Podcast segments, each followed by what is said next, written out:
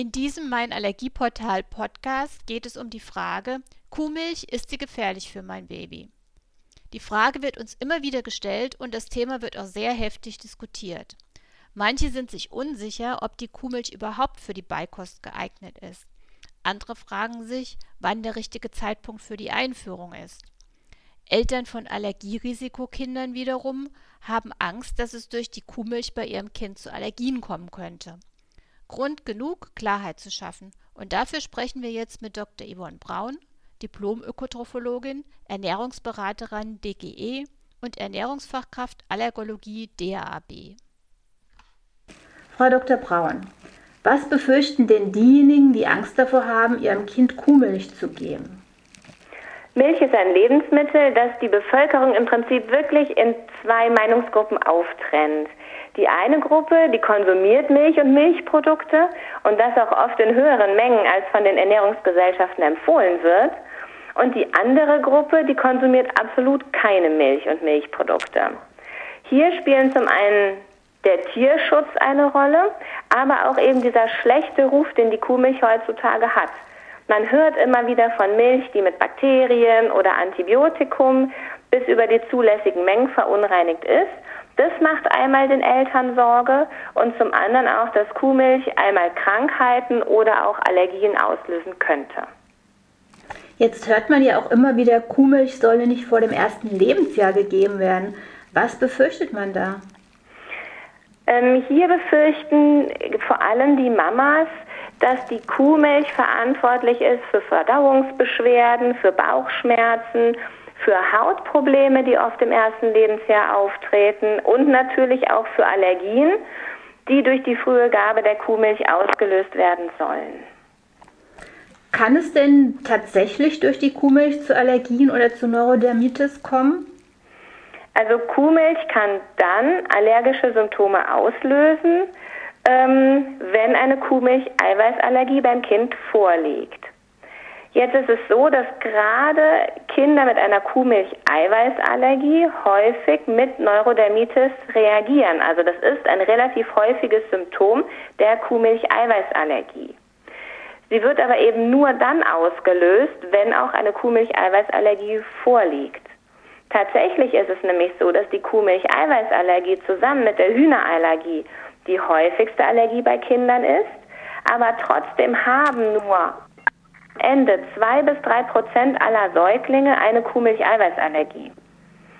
Ähm, und bei 80 Prozent der Kindern verwächst sich die auch wieder in den ersten Lebensjahren. Das heißt also, Kuhmilch darf Bestandteil der Beikost sein. Ja. Im ersten Lebensjahr darf ab dem vollendeten fünften Lebensmonat, also mit Beginn des sechsten Lebensmonats, Kuhmilch im Abendbrei gegeben werden. Natürlich beginnt man hier erst mit einem Halbmilchbrei, um das Kind an das neue Lebensmittel zu gewöhnen.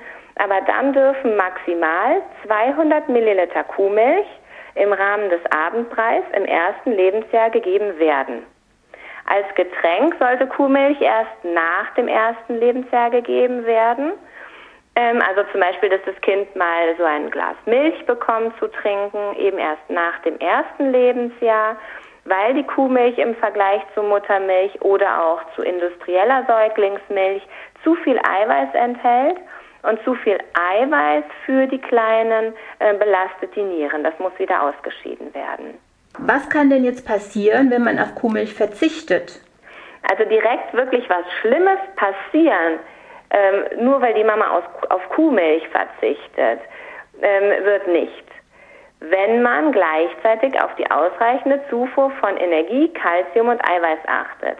Denn Kuhmilch liefert Energie, Kalzium und Eiweiß.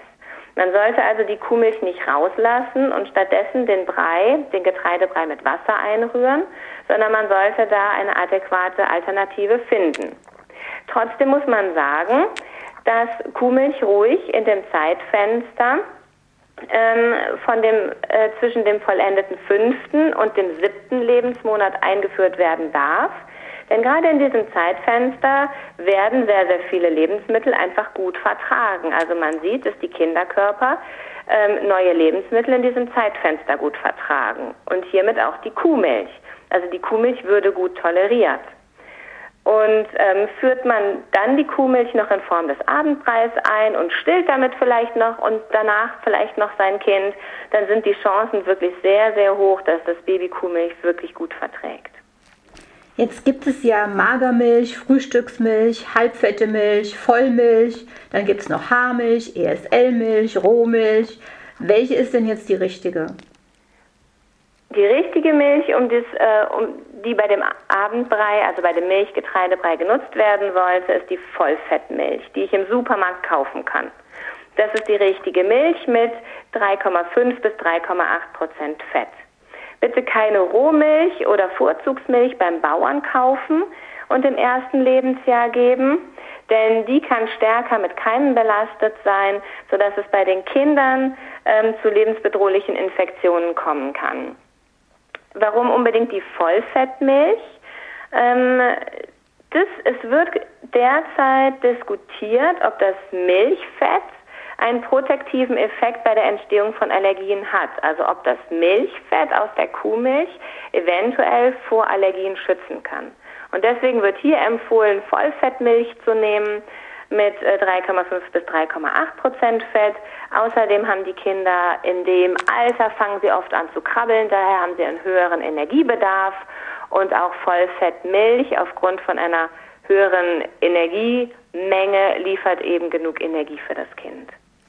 Jetzt gibt es ja auch Alternativen, deshalb äh, die Frage, könnte man denn anstelle der Kuhmilch auch zum Beispiel Sojadrink, Haferdrink, Erbsendrink oder ähnliches geben? Nein, also der Ersatz von Kuhmilch durch zum Beispiel Sojadrink wird definitiv nicht empfohlen. Dagegen spricht der höhere Gehalt an Phytoöstrogenen bei der Sojamilch ähm, diese pflanzlichen Substanzen haben eine hormonähnliche Wirkung und man weiß noch nicht abschließend, wie diese hormonähnliche Wirkung auf den kindlichen Organismus wirkt. Deswegen wird Sojamilch im ersten Lebensjahr nicht empfohlen. Haferdrink und Reisdrink zum Beispiel enthalten relativ wenig Eiweiß und deswegen sind sie auch kein guter Ersatz für Kuhmilch. Ähm, Erbsendrink enthält, glaube ich, etwas mehr Eiweiß, aber ähm, ob der jetzt wirklich für die Säuglingsernährung, Kinderernährung geeignet ist, ähm, wage ich zu bezweifeln. Der ist noch relativ neu. Von daher würde ich keine Getreidedrinks ähm, oder würde es auch nicht empfohlen, Getreidedrinks anstelle von Kuhmilch zu verwenden. Und wie sieht es aus mit Ziegenmilch, Schafmilch, Stutenmilch? Mhm. Es gibt immer wieder Mamas, die ihren Kindern eben lieber Ziegenmilch oder Stutenmilch geben möchten ähm, weil sie Angst haben vor Allergien gegen die Kuhmilch. Dazu kann ich nur sagen, zur Allergieprävention hilft das gar nicht. Denn das Eiweiß von den alternativen Milchsorten ähm, ist dem Eiweiß der Kuhmilch sehr ähnlich. Also Ziegen- und Stutenmilch können genauso Allergien auslösen wie Kuhmilch. Und was raten Sie Eltern, die im ersten Lebensjahr keine Kuhmilch einführen möchten? weil sie Angst davor haben, ähm, die Kuhmilch zu geben, dann ist es für mich erstmal wichtig, warum die Eltern die Angst haben. Also wenn sie bereits ein Kind haben mit einer Kuhmilch-Eiweißallergie, dann ist die Angst natürlich verständlich. Wenn jetzt das Geschwisterchen auf die Welt kommt, ähm, möchten die Eltern natürlich hier eine Allergie absolut vermeiden. Trotzdem zeige ich den Eltern in meiner Beratung immer die Fakten, die sie zu der Allergie wissen sollten. Also wie gesagt, die Kuhmilchallergie tritt bei zwei bis drei Prozent der Kindern auf. Also die ist zwar die häufigste Allergie bei den Kindern, ähm, aber ist eben trotzdem noch recht selten. Und es muss auch definitiv nicht der Fall sein, dass das Geschwisterchen wieder eine Kuhmilch-Eiweißallergie entwickelt. Also diese Sorge kann man relativ schnell nehmen. Ähm, es gibt ja da noch eine andere Sorge, und zwar die Sorge aufgrund von unterschiedlichen Informationen, die man sich zum Beispiel aus dem Internet ziehen kann. Ähm, und hier entscheiden am Ende die Eltern, warum sie die Kuhmilch geben möchten oder nicht. Also ich gebe die Empfehlung der Ernährungsgesellschaften weiter, ähm, dass man Kuhmilch ab dem vollendeten fünften Lebensjahr einführen darf. Ähm, wenn die Eltern aber keine partout keine Kuhmilch geben möchten, finden wir auf jeden Fall andere Wege, damit die Kinder gut mit den lebensnotwendigen Nährstoffen versorgt sind. Weil am Ende geht es um die Kinder. Das sollte man dann oft bei der hitzigen Diskussion auch immer nicht vergessen. Und da ist es wichtig, dass die Eltern sich, wenn sie keine Milch geben möchten, auf jeden Fall ähm, gut beraten lassen, was man als Alternativen machen sollte. Herzlichen Dank für das Gespräch, Frau Dr. Braun. Sehr gerne.